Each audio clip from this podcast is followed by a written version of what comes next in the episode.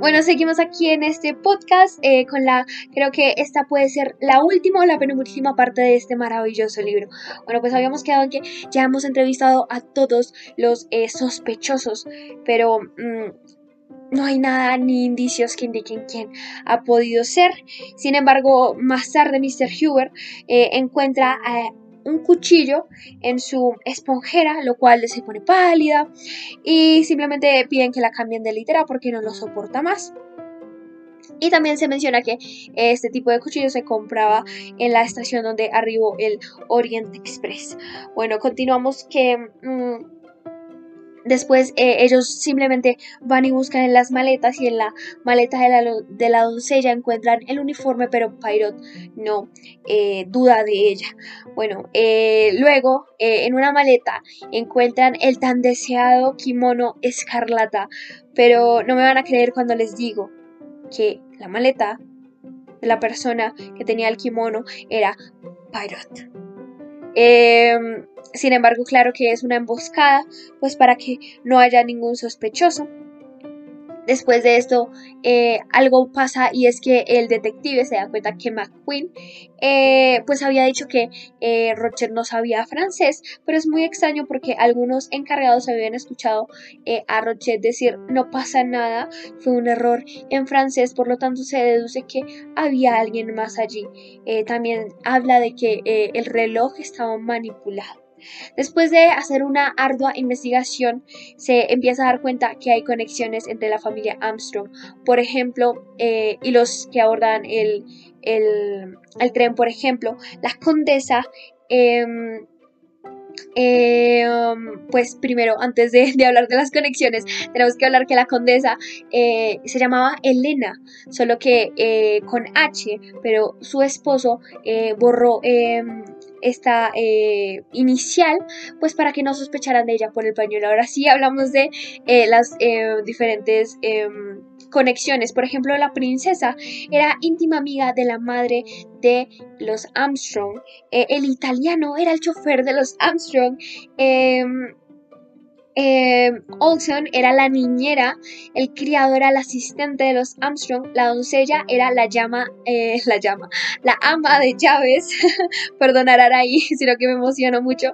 Eh, la anciana era eh, la cocinera, el coronel era el mejor amigo del señor Armstrong. Em, también estaba que em, Benham era em, muy cercana eh, a la mamá pues eh, de Daisy eh, y Hubert era la abuela de Daisy es decir la mamá de la mamá de Daisy de los Armstrong. Bueno después de saber todo esto Pyrot tiene dos teorías. La primera y la menos probable es que un extraño que tenía intenciones de matar a Rothschild pues simplemente entra, lo asesina y sale por la ventana y que simplemente todo esto pasa una hora antes de lo que se cree.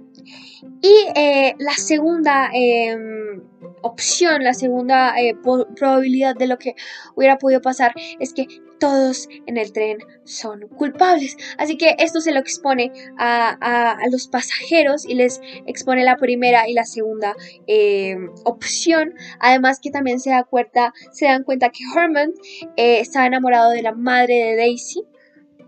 Entonces es muy interesante cómo todos están conectados en este tren con la familia Armstrong. Em, también se da cuenta nuestro detective eh, y, expone delante de ellos que cada sospechoso da una puñalada a, a y que no se sabe quién, pues, quién dio la puñalada que lo terminó matando. También eh, hablan de que eh, ellos reservaron una litera pues falsa para poder estar ahí y poder asesinar a Rothschild. Pero obviamente también había una reservada y para su mala suerte pues estaba eh, el director de la compañía que ya sabemos que es Buck y pues con Pyrot.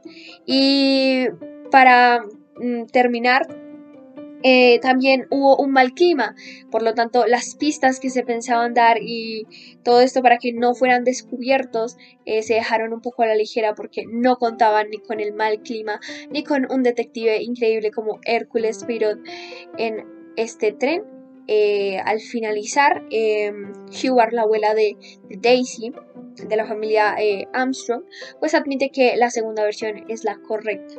Por lo tanto, Pyrot le pregunta a Bob qué hacer cuando lleguen a donde la policía y este dice que por compasión a la familia de Armstrong es mejor pues que se diga la primera opción, que simplemente un extraño entró, lo asesinó y se fue. Bueno, eh, después de esto eh, concluye el caso y aquí también concluye nuestra historia de nuestro maravilloso libro Asesinato en el Oriente Express.